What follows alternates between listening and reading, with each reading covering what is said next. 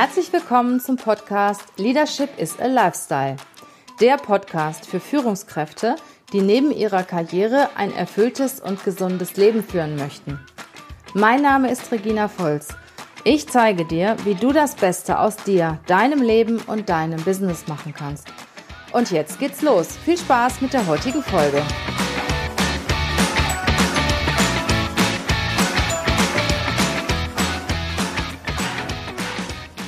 Hire slow and fail fast. Und bitte nicht umgekehrt. Im vergangenen Jahr im Sommer war ich im Silicon Valley. Ich habe verschiedene Firmen besucht, unter anderem Airbnb, Zappos, Google. Und was ich festgestellt habe, alle Firmen haben gemeinsam, dass sie sich sehr intensiv mit der Einstellung neuer Mitarbeiter beschäftigen. Sie nehmen sich sehr viel Zeit, die neuen Mitarbeiter zu prüfen, vor allen Dingen, ob das Mindset passt.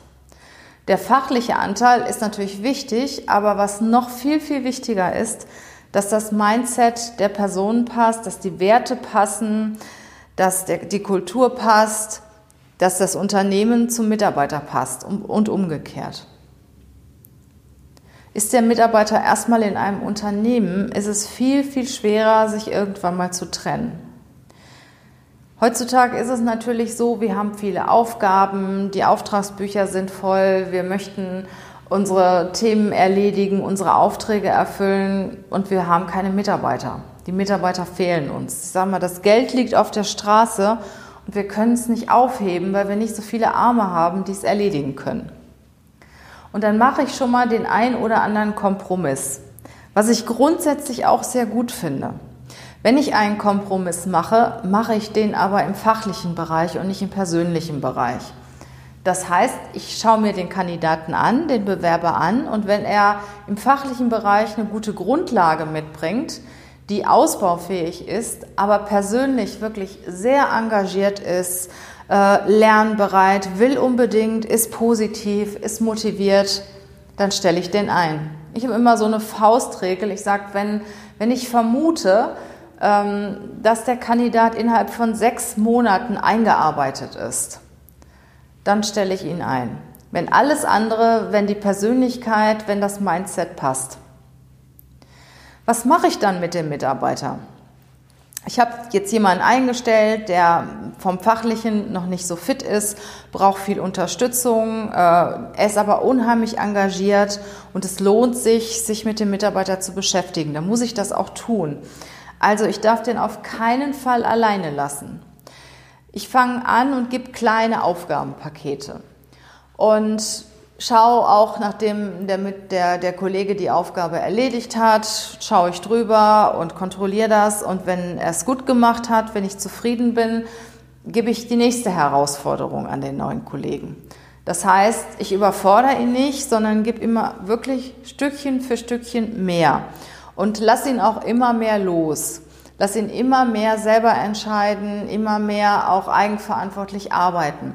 Aber ich überfordere ihn nicht mit vielen unbekannten Themen, die, die für ihn halt auch eine hohe Herausforderung sind und ihn auch unter Stress setzen, sondern ich gehe wirklich Step by Step. Ich unterstütze ihn, nehme ihn an die Hand und sorge dafür, dass er vertraut wird mit äh, unserer Art der Aufgabenerfüllung, mit den Prozessen, aber auch mit der Unternehmenskultur und dass er auch selbst zufrieden und glücklich ist, weil ich bin auch frustriert, wenn ich merke, dass ich etwas nicht kann oder dass ich etwas erledige, ähm, was nicht den Wünschen und Vorstellungen von meinem Vorgesetzten entspricht. Also ich gebe kleine Aufgabenpakete, kontrolliere die, wenn die Aufgaben gut erledigt wird, kommt die nächste Hürde und so weiter. Und äh, die Kontrolle kann natürlich mit der Zeit immer weniger werden und ich kann den Kollegen immer mehr allein lassen, immer mehr loslassen. Sage, du stellst einen Rohdiamanten ein, du hast einen wunderbaren Samen und legst ihn auf einen wertvollen Marmorboden. Das funktioniert nicht. Du brauchst für den Samen die passende Erde dazu, musst dich darum kümmern, musst ihn tief pflanzen, musst ihn gießen und musst ihn begleiten. Und genauso ist es bei dem Mitarbeiter. Du musst den Schritt für Schritt begleiten und auf seinem Weg immer mehr loslassen. Du musst dem Mitarbeiter bei der Entwicklung helfen. Und wenn du merkst, es funktioniert, super. Ne? Immer mehr fördern, alle sind zufrieden, Kollegen sind zufrieden, der neue Mitarbeiter ist glücklich oder die neue Mitarbeiterin ist glücklich, alles ist gut.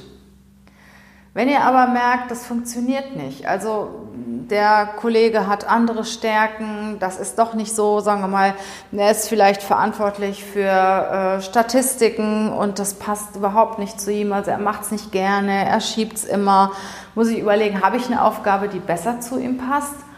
Oder ich muss eine Entscheidung treffen.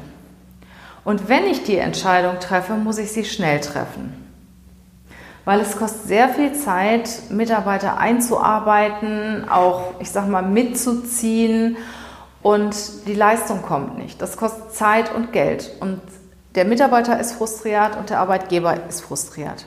Und dann treffe ich schnell eine Entscheidung. Ich führe ein Gespräch und ich meine, ich muss ja auch nicht äh, den Mitarbeiter jetzt von heute auf morgen wieder vor die Tür setzen, aber es sollte schon die Botschaft rüberkommen, dass man nicht zusammenpasst und dass der Mitarbeiter oder der Kollege sich doch schnell wieder nach was anderem umsehen sollte. Das ist für beide Seiten definitiv das Beste. Ich habe die Erfahrung gemacht, dass sich viele Führungskräfte mit der Kündigungsentscheidung sehr schwer tun dass sie das teilweise sehr ziehen und sagen, naja, gucken wir mal und noch einen Monat und dann ist die Probezeit vorbei oder die sechs Monate sind vorbei. Dann heißt es Probezeit verlängern, nicht Probezeit verlängern, aber der Kündigungstermin ist dann vielleicht sechs oder acht Wochen nach der Probezeit, dass man dann halt nochmal die Möglichkeit hat zu schauen, passt der Kollege vielleicht doch. Und ich sage euch eins, er passt nicht. Vergisst es. Ja, wenn, wenn ihr irgendwann mal das Gefühl habt, es passt nicht, dann wird es auch nicht besser. Und ich sage immer, trefft schnell die Entscheidung und das, was ich im Silicon Valley gelernt habe, hire slow, fail fast, macht wirklich Sinn. Hire slow, fail fast und bitte nicht umgekehrt.